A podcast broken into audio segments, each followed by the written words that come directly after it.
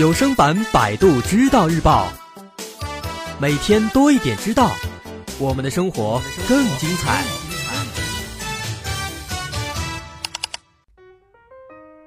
今天咱们来说说强迫症。强迫症这是属于焦虑障碍的一种，是一种以强迫思维和强迫行为为主要临床表现的精神疾病，其特点主要是有意识的强迫和反强迫并存。一些毫无意义甚至违背自己意愿的想法或者冲动，会反反复复地进入患者的日常生活。患者虽然体验到这些想法或者是冲动，它是来源于自身，也是极力抵抗，但是始终都无法控制。二者强烈的冲突使其感到巨大的焦虑和痛苦，影响学习、工作、人际交往，甚至是生活起居。在最近几年，这个强迫症的发病率。根据数据显示，是在不断的攀升。有研究显示，普通人群中强迫症的终身患病率为百分之一到百分之二，有大概三分之二的患者在二十五岁前发病。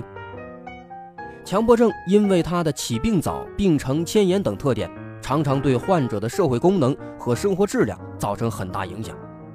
世界卫生组织所做的全球疾病调查中发现。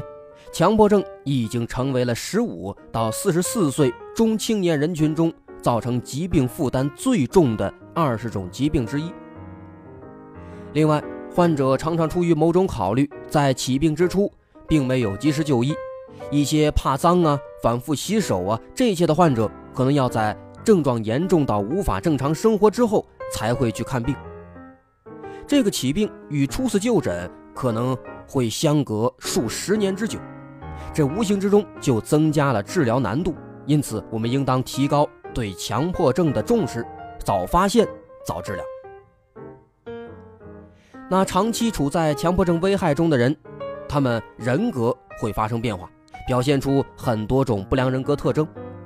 比如强迫型人格，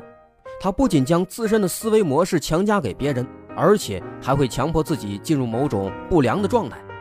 比如做任何事情都要求完美无缺。常常有不安全感，穷极思虑，拘泥细节，甚至生活小节也要程序化，而且心里总笼罩着一种不安全感，常常处于莫名其妙的紧张和焦虑之中，这是强迫性人格。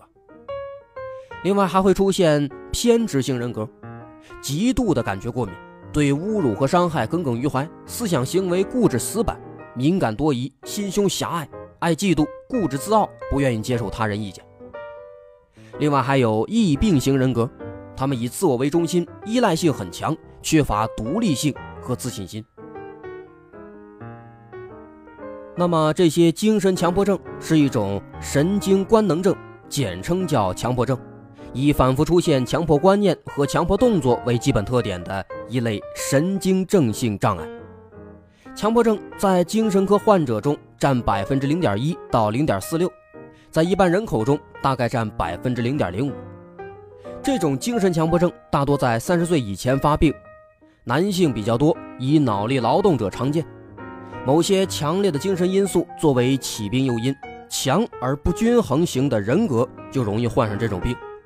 他们的性格特点也很明显：主观、任性、急躁、好胜、自制能力差。少数患者还具有精神薄弱的性格，自幼胆小怕事，怕犯错误。对自己的能力缺乏信心，遇到事情十分谨慎，反复思索，事后不断嘀咕，并多次检查，总希望能达到尽善尽美。另外，他在众人面前也十分拘谨，容易发酒，对自己过分克制，要求严格，生活习惯比较呆板，墨守成规，兴趣爱好不多，对现实中的具体事物注意不够，但对可能发生的事情却特别关注，甚至早就为之担忧，工作认真负责。但主动性呢，往往不足。这是精神强迫症。那在了解了这些强迫症的大概信息还有危害之后，咱们再来具体的了解几种其他的强迫症，看看自己是否有中枪的。先看第一种，口水强迫症。口水强迫症是一种兼具强迫症和社交恐惧症两种性质的心理和行为障碍。口水强迫症是一种常见的强迫症，表现为患者过度的将意识集中在口腔，导致唾液大量分泌，从而造成一种吞吐两难的矛盾局面，这是口水强迫症。然后还有睡前尿频强迫症。睡前尿频强迫症是指只发生在睡前，频繁的想去解小便的一种强迫行为。晚上睡觉的时候总想上厕所，总担心小便没解完，睡之前要去五六次，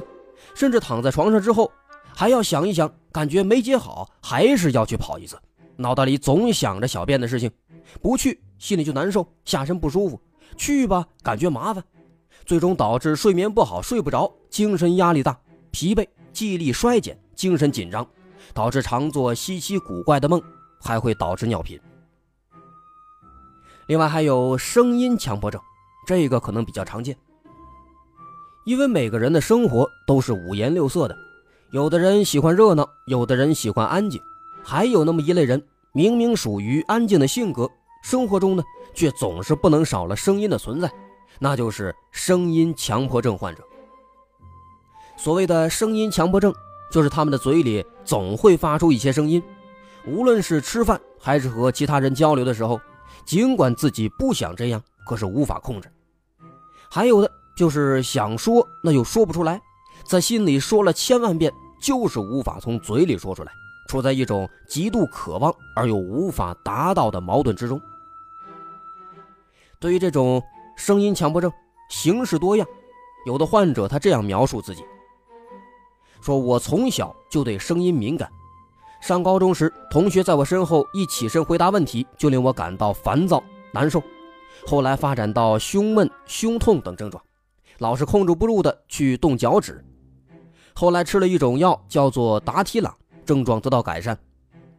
后来上大学，除了开关门的声音，我还对那种闹钟的秒针滴滴答答的声音过敏，听到之后烦躁不已，无法入睡。后来上班了，工作上的座机来电的铃声也会吓我一跳，就是那种心脏骤然紧缩的难受。不过很奇怪的一点，所有敏感的声音只能同时有一种影响我。